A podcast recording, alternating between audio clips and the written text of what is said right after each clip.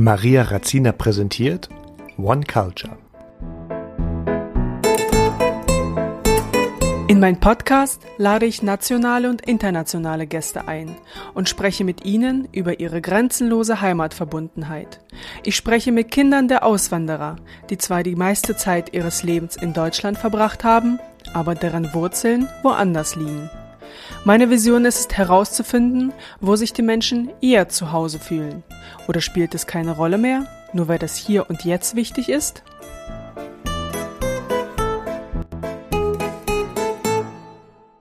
Hallo und herzlich willkommen zu meinem Podcast. Uh, es ist wieder eine neue Folge und diesmal ist es auch wieder online und ich habe eine Premiere zu verkünden. Denn Trommelwirbel zum allerersten Mal habe ich auch einen wunderbaren Mann da und äh, nicht nur Powerfrauen, sondern auch ein Mann, der auch zwei Herzen in sich trägt. Und äh, ich bin gespannt, was er zu berichten hat, denn seine Wurzeln liegen auch in den USA.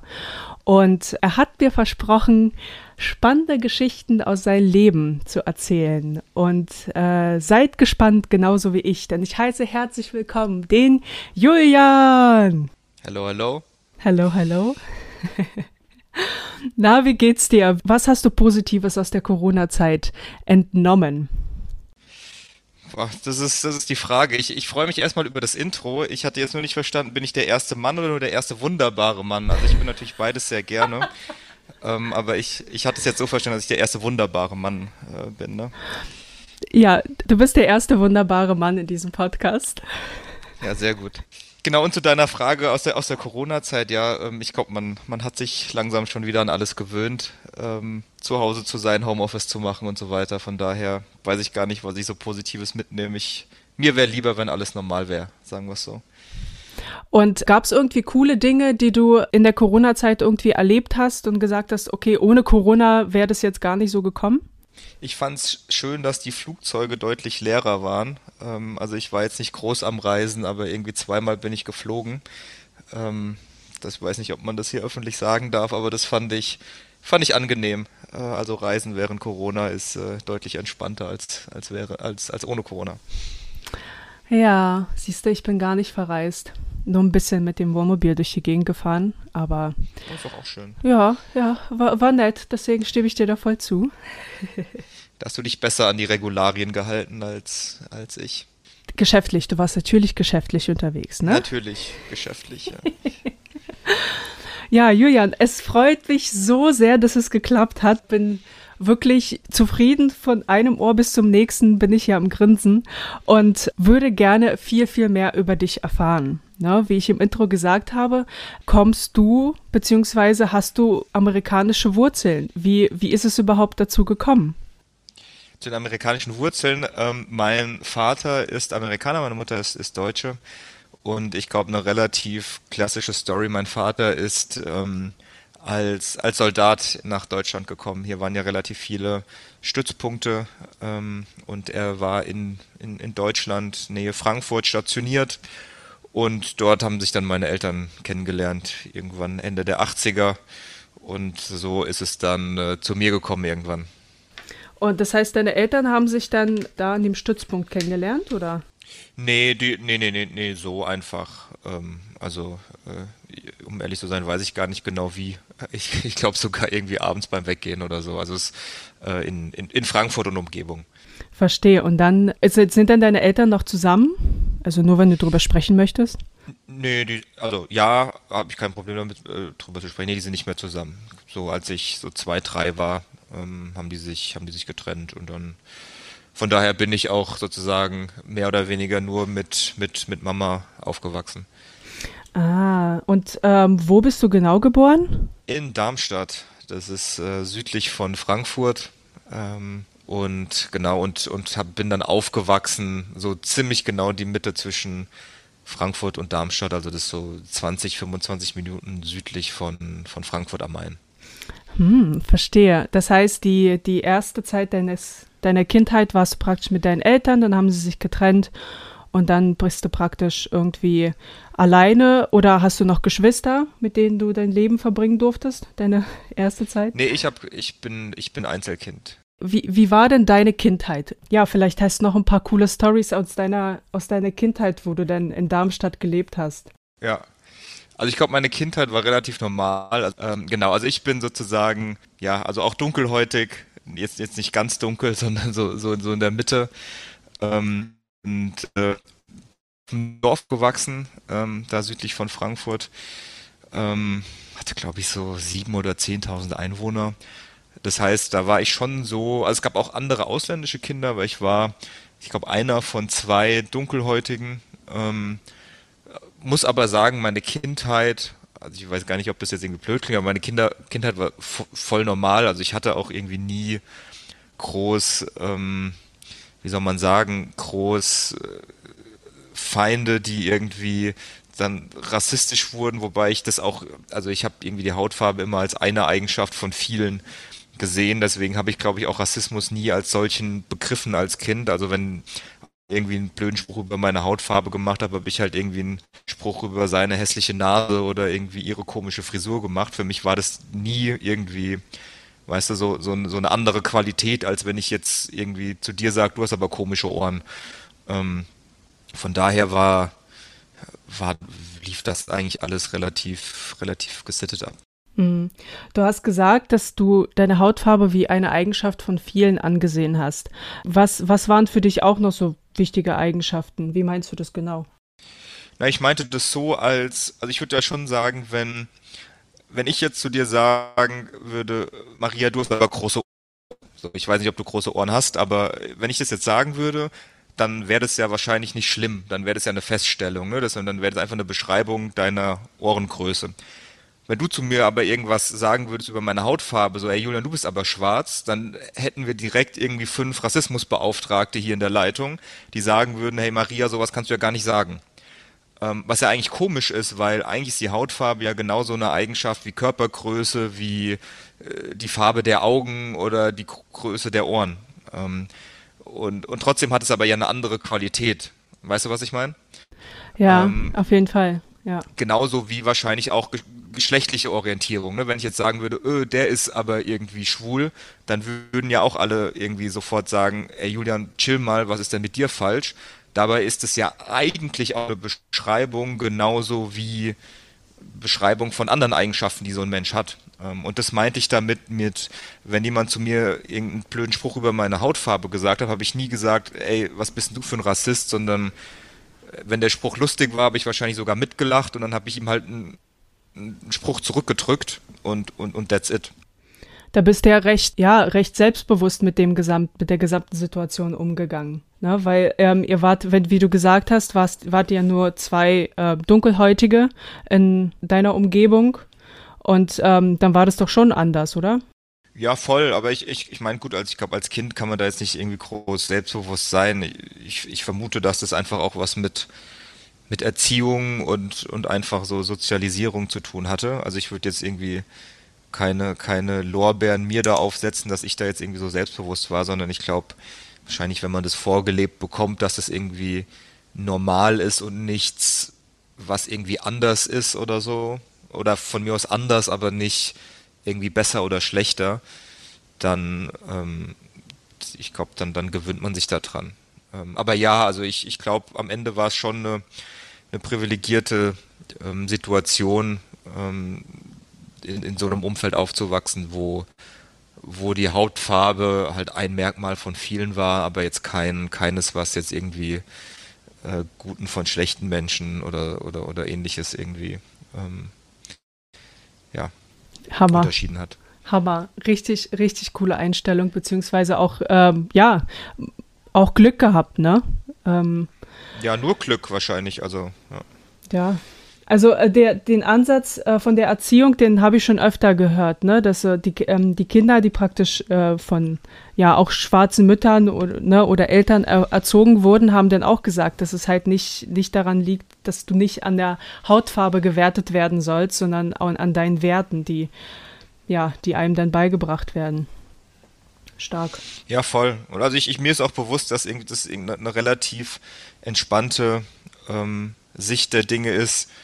Meines Erachtens ist das aber auch irgendwo die Sicht, die man, glaube ich, braucht, um um, um nicht alles auf die Goldwaage zu, zu legen. Also ich muss ja auch ehrlich sagen, mir, mir geht das, also mir geht diese ganze übertriebene politische Korrektheit, die wir, glaube ich, gerade so in den letzten paar Jahren haben, ähm, so ein bisschen auf die Nerven. Ich kann ko komplett verstehen, woher die kommt, weil ich glaube, ähm, viele Menschen, viele Kinder haben jetzt vielleicht nicht sozusagen dieses Privileg gehabt, in, in, in so einer Umgebung aufzuwachsen wie ich und haben vielleicht deswegen einfach auch wirklich mehr Probleme gehabt mit ihrer Herkunft, Hautfarbe, sexuellen Orientierung, was auch immer.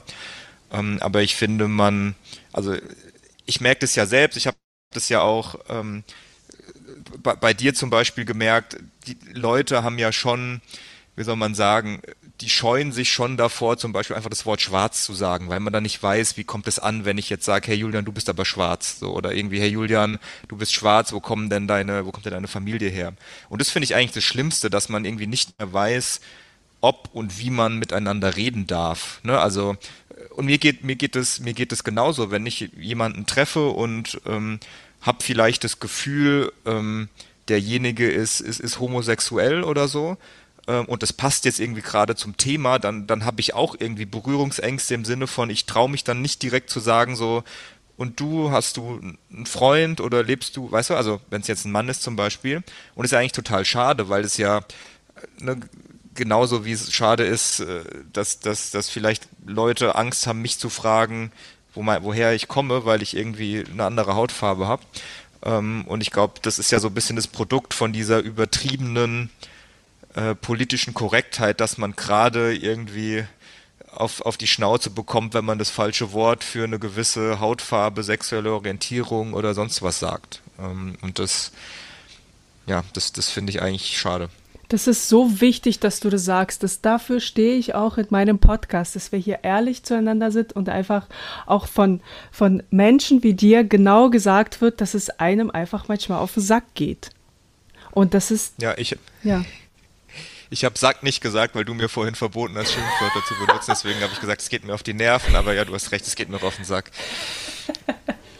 Ja, es, äh, ich, also Sack geht eigentlich noch. okay, dann, dann bin ich beruhigt. Ja, wow. Also ähm, das ganz am Anfang so diepe Themen, das finde ich ja fantastisch. Wenn wir nochmal Richtung Jugend reinzoomen, beziehungsweise rauszoomen, wo, wo du dann irgendwie angefangen hast, in die Schule zu gehen, warst du denn auch, bist du dann noch in Darmstadt, beziehungsweise auf dem kleinen Dorf zur Schule gegangen oder wie ging es dann mit dir weiter? Ja, genau. Also ich bin, bin dann irgendwie von einem kleinen Dorf ins nächstgrößere Dorf in die, in die Schule gegangen, also zumindest auf, aufs Gymnasium dann, habe da Abitur gemacht und ähm, bin dann eigentlich erst zum Studium so wirklich in die Stadt. Ähm, hab dann, hab dann in Mainz studiert und dann in Mannheim. Gut, sind auch nicht die größten Städte, aber immer schon städtischer. Aber ja, also meine Jugend war eigentlich sehr, sehr auf dem Dorf. Wobei man natürlich dann ab einem gewissen Alter immer in Frankfurt war, so um, weiß ich nicht, feiern zu gehen oder irgendwie auch mal so Leute zu treffen. Also es war jetzt nicht komplett remote irgendwo in der Mitte, in der Mitte von, von nirgendwo, aber es war, war schon Dorf. Verstehe. Ein Vögelchen hat mir gezwitschert, beziehungsweise du hast es mir einfach erzählt, äh, dass du auch in der Highschool warst in den USA. Wie, ja. wie, ist es, wie ist es dazu gekommen, beziehungsweise ha, hast du überhaupt in den USA länger gelebt oder war das wieder äh, so ein Austauschjahr, wie man das klassisch kennt? Ja, das war, das war ein halbes Jahr ungefähr. Ähm, das, lag, das lag im Prinzip daran, ich, ich wollte nach der 10. Klasse, also nach der 10. Klasse ist man in die Oberstufe gewechselt, dann wollte ich eigentlich auf eine, eine Sportschule gehen, weil ich damals ähm, Basketball gespielt habe und es auch irgendwie ähm, ja einfach so, so, so ein bisschen höher zumindest gespielt habe und dann hat es irgendwie nicht geklappt, weil irgendwie die, die, Sportschule damals dann irgendwie doch nicht so gut war für Basketball und dann wollte ich aber irgendwas anderes machen und habe zu meiner Mutter gesagt, es war auch relativ spontan, dann irgendwie so ein halbes Jahr vor, vor Ende der zehnten Klasse, so ja okay, nee, das klappt nicht, dann will ich was anderes machen, dann lass mal irgendwie in die USA gehen. Ähm, und dann, also, dass ich in die USA gehe, nicht, nicht wir zusammen mit der ganzen Familie. Und dann, dann war ich dort. Ich konnte nur ein halbes Jahr machen, sonst hätte ich die Klasse wiederholen. Darauf hatte ich keine Lust. Beziehungsweise dann hätte man mega viele Anträge stellen müssen. Und dann, genau, dann war ich sozusagen so ein Halbjahr von, von, von einem Schuljahr war ich dann in den USA, in der Nähe von meinen Verwandten, die wohnen in Atlanta oder bei Atlanta. und ja, hab, hab das dann gemacht. Und hast du dort auch deine Familie besucht, also deine Familie in Atlanta? Ja, genau. Also ich würde sagen, so mit dem Auto habe ich einfach so 10, 20 Minuten weg von denen gewohnt. Also man hat sich da relativ häufig gesehen. Ach, nice. Und ähm, wie, wie ist es so für dich, in die amerikanische Familie zu haben? Ähm, ja, es, es, war, es war schon irgendwie, es war super interessant. Ich meine, ich hatte davor ja auch noch nie längere Zeit in den USA verbracht. Ich war da klar mal zu Besuch oder so, aber ähm, dass man so wirklich lebt, auch das Schulsystem kennenlernt, so die so, sozialen Strukturen kennenlernt, ähm, auch so die ganze, wie soll man sagen, so moralischen Werte und einfach, ja, einfach die Kultur kennenlernt, ist dann schon was komplett anderes. Ähm, ja, mit, mit der Family war das natürlich nice, weil man dann hat, dann hatte man immer, einen, ich sag mal, so einen Anknüpfungspunkt. Ähm, aber ja, war, war schon eine sehr interessante Experience, die ich auch nicht missen wollen würde. Und äh, was würdest du sagen, was die größten Unterschiede zwischen der deiner amerikanischen und der deutschen Familie sind? Ja, ähm, also ich glaube so die, die, die, die familiäre Konstellation ist eine komplett andere. Dort, ähm, dort habe ich vor und, und ihre Tochter, also meine Tante, äh, weil mein, mein, mein Opa dort, den, den gibt's nicht mehr und mein Vater wohnt in den U also der wohnt in Deutschland schon die ganze Zeit, das heißt, der ist, der ist dort gar nicht.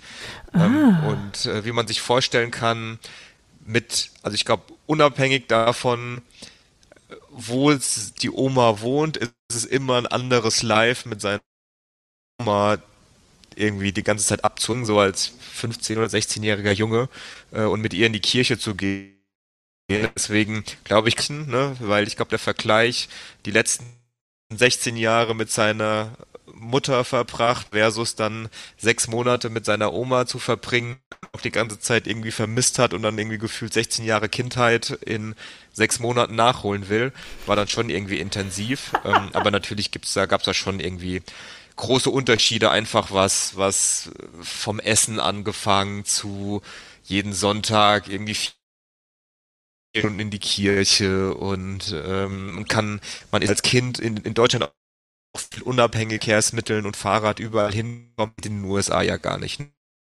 Also damals nicht, nicht konnte, weil ich auch noch nicht das Alter erreicht hatte, ähm, dann, dann bist du ja immer darauf angewiesen, dass du jemanden hast, der dich rumfährt. Von daher ist es schon, war das schon ein komplett anderes Leben. Ja. Hast du denn irgendwie coole Beispiele, ähm, die ja, wo du den Unterschied komplett irgendwie gemerkt hast, vor allem als Jugendlicher, ne? Also klar, kein Alkohol ab 16. Ich, ja, ich muss dazu sagen, ich habe ich hab selbst in Deutschland, habe ich glaube ich zum ersten Mal wirklich Alkohol getrunken mit, mit 18 oder 19. Ähm, also es war jetzt eh nicht so. Ich mag bis heute kein Bier und das ist eigentlich so das Einzige, was man trinkt, so mit 16. Ähm, so ein Unterschied, ähm, also vielleicht so ich damals ziemlich äh, ja, vom, vom Sockel gehauen haben. Einmal ähm, habe ich, also dort hat man ja Schule im Prinzip fast den ganzen Tag, also immer so bis, bis 14, 15 Uhr schon. Ich glaube, heute ist es vielleicht in Deutschland auch so, aber als, als ich zur Schule gegangen bin, hatte man eigentlich immer so 12, 13 Uhr Schule aus. Und dementsprechend verbringt man da ja auch echt signifikant viel Zeit. Ähm, und da habe ich mir irgendwann von einem Mädel dort, ich glaube, einen Dollar oder so geborgen, um um mir in so einem in, in, in so einer Vending Machine in so, in so einem äh, wie sagt man in so einem Cola Automaten halt irgendwie so eine Dose Cola eine Flasche Cola zu kaufen so äh, habe sie halt gefragt äh, hey ich habe voll Durst habe irgendwie mein Portemonnaie vergessen was auch immer. Kannst mir einen Dollar leihen? Ja klar. Äh, gemacht äh, Cola gekauft Cola geschmeckt. Am nächsten Tag äh, bin ich zu ihr gegangen und habe ihr halt einen Dollar in die Hand gedrückt. So dann guckt sie mich so mit total großen Augen an und so hä was denn los? Und die so, ja, du hast den Dollar mir zurückgegeben. Ich so, ja, den hast du mir auch nicht geschenkt, den hast du mir nur geliehen, natürlich gebe ich den zurück. Und das hat sie irgendwie total verpfifft, weil sie hat dann gesagt, irgendwie, ja, in, also in, hier macht das halt keiner, was auch nicht schlimm ist, ne? Also ich, ich leih mir heute von dir einen Euro, du leihst dir morgen von mir einen Euro und irgendwie sind wir dann übers Jahr gesehen wahrscheinlich quitt, aber für mich so als Deutscher war das selbstverständlich, wenn ich dir und hätte, hätte sie einen Dollar und neun Cent geliehen, dann hätte ich ihr am nächsten Tag einen Dollar und neun Cent zurückgegeben. Und als, als, als Deutscher macht man das ja so, ne? ähm, also zumindest, zumindest, das war jetzt überspitzt formuliert. Ähm, also das war, das war irgendwie sowas, wo, wo ich zum ersten Mal so gedacht habe, hä, irgendwie das, was für mich total selbstverständlich ist, dass ich irgendwie geliehenes Geld zurückgebe und das halt auch irgendwie zeitnah und nicht erst nach einem Monat, äh, wird dort total als etwas Besonderes, wenn nicht sogar Ungewöhnliches äh, erachtet. Ach, verrückt. Okay, ja, wow. Und äh, also jetzt, ich glaube, das ist die typischste Frage. Wurde, wurden dir auch so wirklich doofe Fragen gestellt, wo, äh, keine Ahnung, ob bei uns noch die Mauer steht oder so? Nee, das tatsächlich nicht. Ich kann mich zumindest nicht dran erinnern. Also mich hat keiner gefragt, ob Hitler immer noch Kanzler ist oder so. Ähm, dementsprechend das, das zum Glück nicht. Ich muss aber schon irgendwie auch verteidigend sagen, ich war dort ein halbes Jahr und ähm, wir hatten auch Geschichtsunterricht. Der Geschichtsunterricht war aber rein amerikanische Geschichte. Ähm, und zumindest dort an der Schule, an der ich war, war das so, dass es immer ähm, im Wechsel ist. Du hast ein Jahr amerikanische Geschichte, ein Jahr sozusagen internationale Geschichte. Also, und ich würde mal sagen, in Deutschland Geschichtsunterricht ist ja immer sozusagen globale Geschichte und klar, äh, irgendwie Zweiter Weltkrieg ist halt irgendwie mit Fokus auf Deutschland, aber nicht, weil wir als Deutsche das irgendwie in Deutschland lernen sollten, sondern weil es, glaube ich, einfach ein sehr einschneidendes Erlebnis war. Dementsprechend kann ich schon verstehen, dass bestimmte Amerikaner oder viele Amerikaner einfach viel unwissender sind, äh, was so globale Geschichte von ne, anderen Ländern angeht. Nicht, weil die dumm sind, sondern einfach, weil sie in der Schule nicht lernen. Ob das jetzt der richtige Weg ist, weiß ich nicht, aber ähm, will damit nur sagen, ich konnte dann irgendwie alle Bundesstaaten aufzählen, aber hätte jetzt auch nicht gewusst, wie die Hauptstadt von, von Frankreich heißt, so ungefähr. Ne? Hm.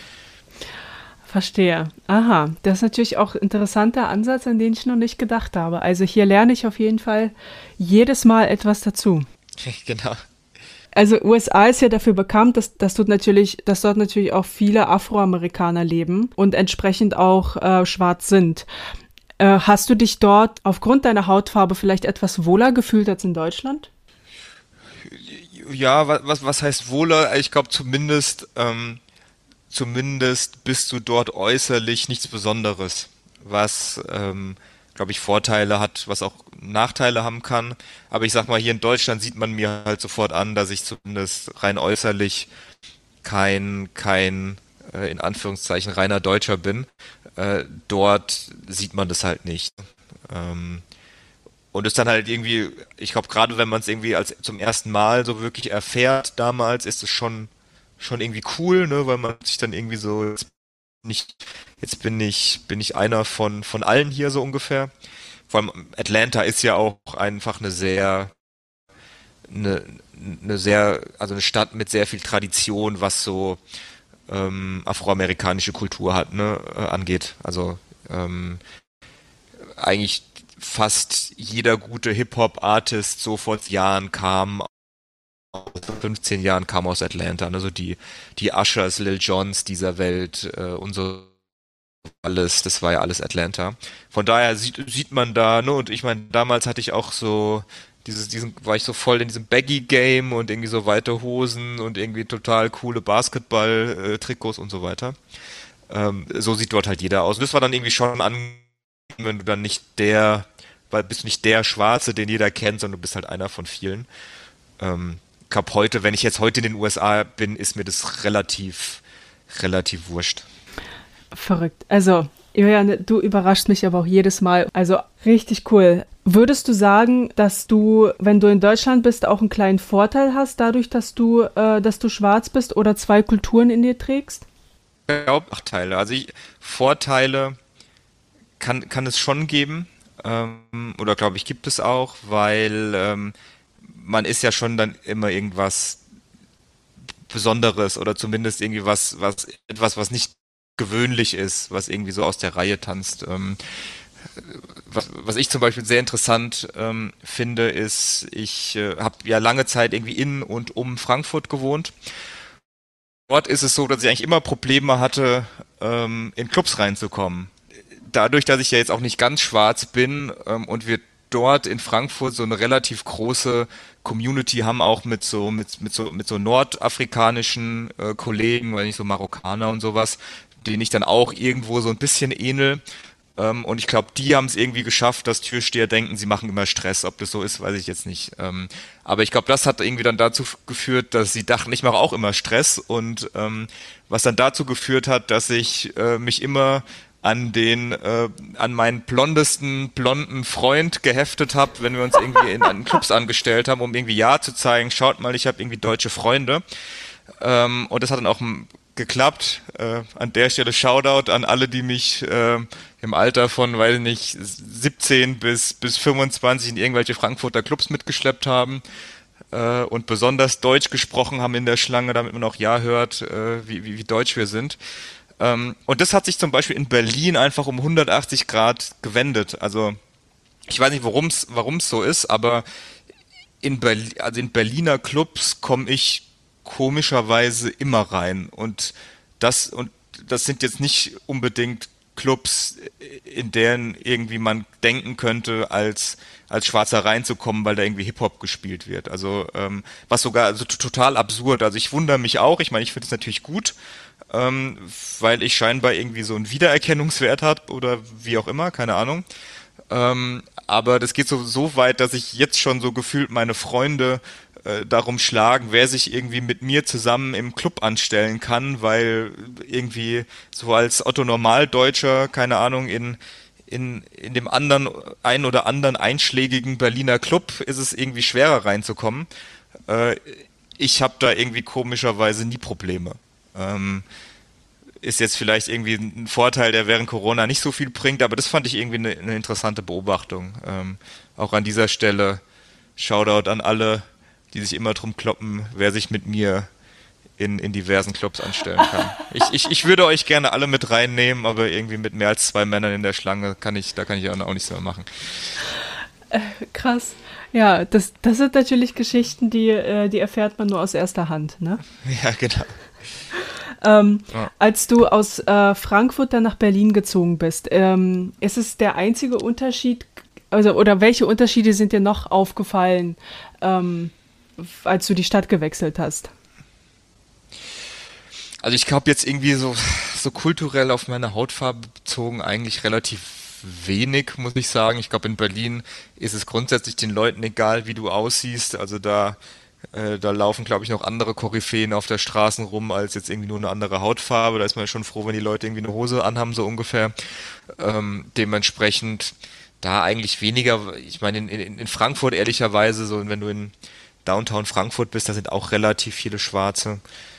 Ähm, dementsprechend, ja, merke ich wenig Unterschiede. Also, also ich merke voll viele Unterschiede zwischen Berlin und Frankfurt, aber jetzt wenig, was sozusagen mein Gefühl der, des Zuhause-Seins oder Nicht-Zuhause-Seins angeht. Wo fühlst du dich denn eher zu Hause? Fühlst du dich denn eher zu Hause bei Mutti oder ist es dann, ja, was ist denn für dich zu Hause?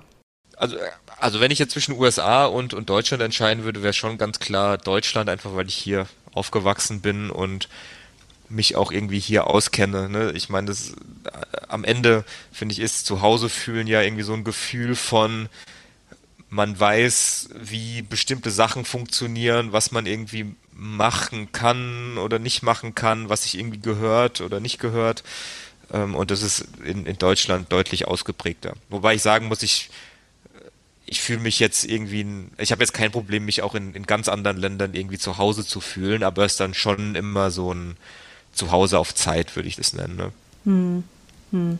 Und ähm, wenn, also ich meine, dadurch, dass du auch die zwei, also die zwei Herzen in dir trägst, ähm, würdest du, würdest du das auch als Privileg empfinden und sagen, das ist, das ist cool so? Oder wärst du denn doch manchmal einfach wie, ein, einfach, das ist auch blöd gesagt, aber auch, ja, wie deine, wie deine, weiß, äh, wie deine weißen Freunde oder die blondesten, deutschesten Freunde? ähm, nee, also ich, ich, also ich finde es gut, so wie es so ist. Ähm, wobei ich natürlich halt auch, wie gesagt, sagen muss, ich, ich komme, glaube ich, oder ich hatte das Glück einfach sehr privilegiert aus, aufzuwachsen, weil ich im Prinzip die deutsche Sprache perfekt spreche. Also wahrscheinlich, wenn du mich jetzt nicht sehen würdest, dann würdest du nicht denken, wie ich aussehe.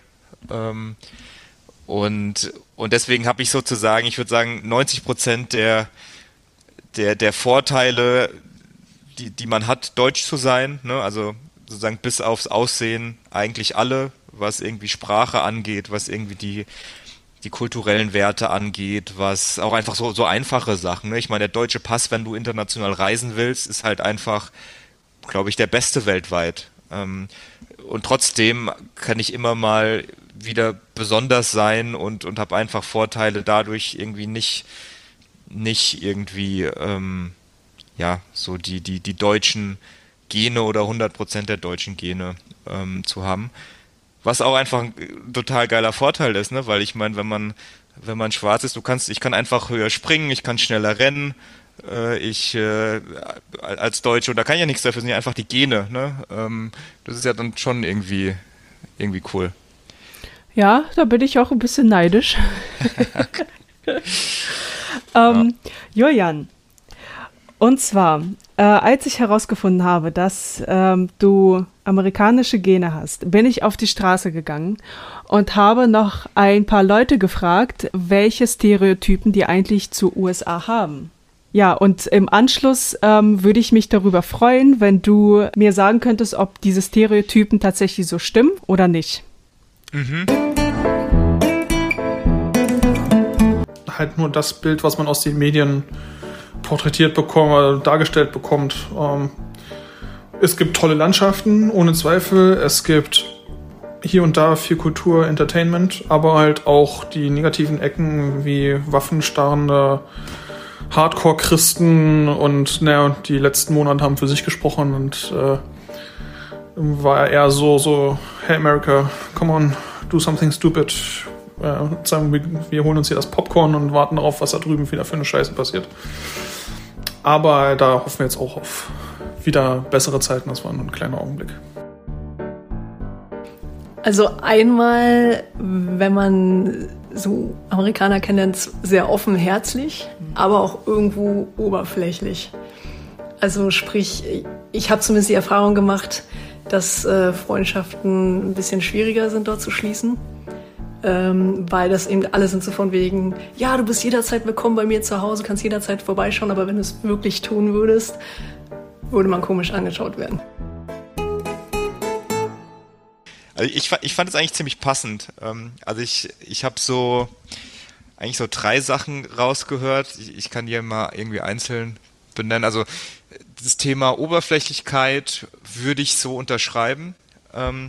Ich würde es vielleicht nicht unbedingt Oberflächlichkeit nennen. Es ist, glaube ich, einfach ein anderes Miteinander, ähm, was sich, was sich, was sich da ne, irgendwie da durchzieht.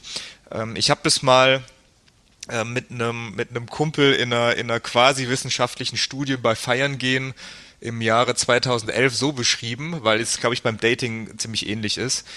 Ähm, ich glaube, wenn du wenn du, ich gebe jetzt die männliche Perspektive wieder, ne? Also ich glaube, wenn du einen ein, eine, eine amerikanische Frau kennenlernen willst oder irgendwie zumindest auch abends irgendwie im Club kennenlernen willst, dann ist es, wir haben gesagt, das ist eigentlich wie so ein Pfirsich, ne? Weil die, die, die, also um erstmal so ein bisschen sozusagen irgendwie Nähe zu finden, ist unglaublich einfach. Ne? Also du, du, du stößt jetzt auf keine, auf keine Wand, sondern du kommst unglaublich einfach ins Gespräch, kannst einfach miteinander reden. Aber der Kern, also dann wirklich irgendwie so ähm, auf den Kern auch dieses Menschen zu stoßen, ist unglaublich schwierig. Ne? Also wie bei einem, ne, oder keine Ahnung, oder wie bei einem, bei einem Apfel, das ist irgendwie außen relativ weich, aber der Kern ist dann irgendwie super hart. Aber ich glaube, irgendwie Pfirsich ist irgendwie, glaube ich, eine bessere Metapher.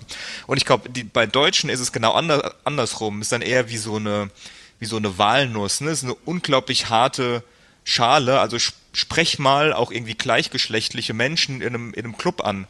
Wenn ich jetzt zu einem anderen Typen gehen würde in einem Club und würde sagen, ey, irgendwie echt coole Schuhe, echt coole Hose, er würde mich ja angucken, als wäre ich irgendwie vom Mond. Ne? Also dieses initiale, diesen, diesen, diesen initialen, diese initiale Wand zu überwinden, glaube ich, bei Deutsch ist unglaublich schwer, aber wenn du dann irgendwie mal diese, diese, ja, diesen Panzer durchstoßen hast, dann ist es dann innen drin dann irgendwie doch relativ weich. Ich weiß jetzt nicht, wie weich eine Walnuss innen ist, aber ich glaube, you get the point. I get ähm, it, I get it. Äh, von daher glaube ich, das, das würde ich schon, das würde ich schon unterschreiben. Ähm, und das ist ja bei Business-Beziehungen dann irgendwie ganz, ganz, ganz ähnlich. Ähm, so das Thema, ähm, ja, wie USA jetzt auch, glaube ich, gerade so in den letzten sechs bis zwölf Monaten ähm, ja, sich, sich benommen hat, in Anführungszeichen, sehe ich genauso. Ich glaube, es ist einfach wirklich ein Land mit, mit zwei Gesichtern. Man, man unterschätzt ja auch einfach immer, wie groß USA ist und wie, wie weit ab vom Schuss die Leute so im mittleren Westen sind. Und damit meine ich auch vor allem geografisch weg vom Schuss. Ne? Also ich meine, wenn ich halt in irgendeinem so 5000 Seelenörtchen wohne, wo man irgendwie vier Stunden bis in die nächste Stadt fahr, äh, fährt, dann ist es doch nur, also ich will es jetzt nicht rechtfertigen, aber dann ist es ja irgendwie nicht verwundernswert, dass die Leute komplett austicken, wenn sie auf einmal einen Ausländer sehen, weil ne, in Berlin ist man es gewohnt, dass andauernd Leute über die Straße laufen, die anders aussehen, aber wenn ich jetzt außer meine Familie und meine zehn besten Freunde irgendwie niemanden kenne, weil sonst wohnt hier halt niemand, dann ist es, glaube ich, auch irgendwie nicht verwunderlich. Ähm, wie gesagt, ich will es nicht, nicht, nicht, nicht entschuldigen oder so, aber ich will, glaube ich, nur erklären, dass es, glaube ich, kein amerikanisches Phänomen ist, sondern wahrscheinlich in Deutschland genauso. Wenn du, wenn ich von meinem 10.000 Seelenörtchen vier Stunden ins nächste gebraucht hätte, dann wäre das wahrscheinlich nicht, ähm, nicht anders. Und dann hast du halt die großen Städte, vor allem an der Küste, die ja super progressiv sind. Ähm, von daher, und ich glaube, damit hat das Land auch zu kämpfen. Ne? Das ist oft, und das siehst du auch jedes, jedes Jahr oder ähm, nicht jedes Jahr, aber sozusagen bei den, bei den ganzen Wahlen, dass die Städte eigentlich immer die eine Partei wählen und, und die Leute in Anführungszeichen auf dem Dorf, also im mittleren Westen vor allem dann, dann die andere Partei. Ähm, und das letzte Thema Reisen, also irgendwie unglaublich schöne Landschaften und so, würde ich tausendprozentig unterschreiben. Also ich glaube, Amerika oder USA ist, ist bodenlos unterschätzt als Reiseziel. Ich äh, glaube, das ist auch so der Grund, warum Amerikaner nie in andere Länder reisen, weil du hast eigentlich alles dort. Ne? Du kannst irgendwie äh, du hast wunderschöne Strände im Süden, du kannst irgendwie Skifahren, du kannst irgendwie wunderschön wandern gehen, du kannst Städteurlaub machen, du kannst zu geilen Seen fahren. Ähm, ich habe mit meiner damaligen Freundin mal über fünf Wochen an der Westküste und in Nationalparks, auch so eher im Westen, ähm, eine, eine Tour gemacht und das war eigentlich wie wenn du einmal quer durch Europa fährst. Also es war schon, ist schon unglaublich schön und äh, das unterschätzt man, äh, glaube ich, immer so ein bisschen. Und da fällt mir vielleicht noch eine Story ein zum Thema, zum Thema Reisen, wenn ich darf, weil du gerade noch gefragt hast, ähm, was sind irgendwie Vorteile, wenn man, wenn man schwarz ist. Äh, de definitiv Reisen. Ähm, weil ich würde mal sagen, in außer in Asien und in Europa logischerweise, aber gut, ich, ich in Europa reise ich jetzt irgendwie, zumindest was Fernreisen angeht, natürlich weniger. Ähm, denken die Leute einfach oft, ich bin von dort. Ne? Also klar, in Afrika sowieso, in Südamerika eben auch oft. Und ist irgendwie dann schon cool, weil man, also mir wurde es bewusst, als, als mich eine Freundin mal gefragt hat, ob ich empfehlen kann, nach äh, Südamerika ähm, zu reisen. Und ich so, ja, ist doch mega geil, da macht es. Und sie so, hä, ist es nicht gefährlich? Und ich so, nee, ist voll easy. Und dann ist mir aber bewusst geworden, okay, Moment, stimmt, in irgendwie Brasilien haben mich irgendwie alle auf Brasilianisch begrüßt. Sie ist halt irgendwie ein, blondes Mädchen.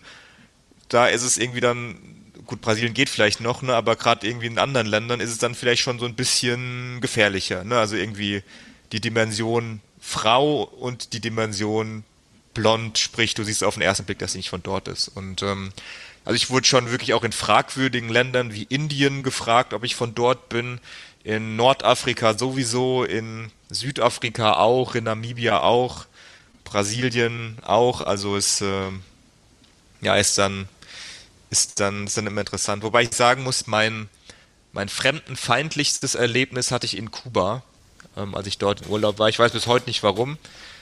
Wenn äh, wenn wenn Kubaner den Podcast hören, gern mal irgendwie Bezug nehmen. Ja. Äh, ich war dort mit meiner, mit meiner damaligen Freundin, die halt irgendwie auch sehr deutsch aussieht, blond-blaue Augen und so. Und die, die Leute haben uns getötet mit, mit ihren Augen. Also die haben uns Blicke zugeworfen. Ich habe mich selten so unwohl gefühlt und irgendwie so am dritten Tag habe ich dann gesagt, hier, also Schatz, lass mal irgendwie genauso böse zurückgucken, weil vielleicht merken die, vielleicht ist es so wie die Berliner Schnauze, vielleicht wissen die gar nicht, wie böse sie gucken. Dann haben wir die richtig böse zurück angeguckt und dann haben sie noch böser geguckt. Also es war, äh, ich weiß nicht, ob die irgendwie dachten, guck mal, der Kubaner hat irgendwie eine Deutsche abgecheckt oder ob die irgendwie dachten, guck mal, die Touristin hat einen Kubaner abgecheckt oder I don't know. Aber das war, die dachten scheinbar, ich bin von da, was ja irgendwie dann schön ist, aber genau, das vielleicht nur noch mal so als, als Anekdote. Oh wow, das ist, das ist jetzt aber eine, eine, eine recht traurige Anekdote. Ja, also wie gesagt, ich glaube, es gibt Schlimmeres im Leben, als böse angeguckt zu werden. Das ähm, ist wahr. Von daher, ich, ich nehme es den Menschen ja auch nicht übel, die hat bestimmt ihre Gründe, ähm, die ich nicht kenne, aber mein Gott. Ja, wow. Also, Julian, mit dir kann ich mich äh, stundenlang unterhalten. Und ähm, eine Frage habe ich noch zum Schluss. Yes. Wenn du endlich in den Club reingekommen wärst, in, äh, in, in Frankfurt, ja, dann darfst du dir einen Cocktail mixen lassen, der aus amerikanischer und äh, deutscher Kultur beziehungsweise amerikanischen deutschen Werten besteht. Welche wären das? Welche würden da reinkommen? Also ich würde mir als allererstes würde ich erstmal einen schönen Wodka Red Bull bestellen. Wodka Red Bull Zero, keine Kalorien, genauso viel Spaß. Ähm, und, und der Cocktail, ähm, also ich, ich mag schon, also womit ich auch nicht leben könnte, wäre so die deutsche Verlässlichkeit und Zuverlässigkeit. Ähm, auch so Pünktlichkeit, ne? Also ich bin jetzt, ich bin jetzt nicht der pünktlichste, aber wenn ich unpünktlich bin, dann komme ich halt so fünf Minuten zu spät. Wenn so andere Kulturen zu spät kommen, kommen sie entweder gar nicht oder irgendwie so drei Stunden zu spät. Also ich glaube, das, ähm, das, das finde ich schon gut. Ich, ich finde aber auch, ich glaube, von amerikanischer Seite würde ich reinkippen, so ein bisschen die, die, die, die Lockerheit und das, auch diesen Sinn für Entertainment. Also ich, ähm, mein Deutsche, ich, ich verallgemeine natürlich krass, aber ich, Deutsche haben, sind ja schon eher so, wir gehen zum Lachen in den Keller und wir nehmen irgendwie alles zu ernst und haben einen Stock im Arsch. Und, und dieses, was dann, ich glaube, im, in übertriebener Form dann vielleicht in dieser wahrgenommenen Oberflächlichkeit, über die wir vorhin gesprochen haben, mündet, ist aber ja schon cool, ne? Also, dass du, äh, keine Ahnung, ich war mal in den USA bei einem Basketballspiel und dann der Typ neben mir war irgendwie 50, auf einmal holt er sein iPhone raus und zeigt mir Bilder von der Blumen, von der Tulpenshow, auf der er gestern war. Und ich so, Dude, wir kennen uns irgendwie seit fünf Minuten und ich mag keine Tulpen, aber irgendwie, ne, das war irgendwie trotzdem irgendwie so locker und cool und es würde, glaube ich, in Deutschland nie passieren.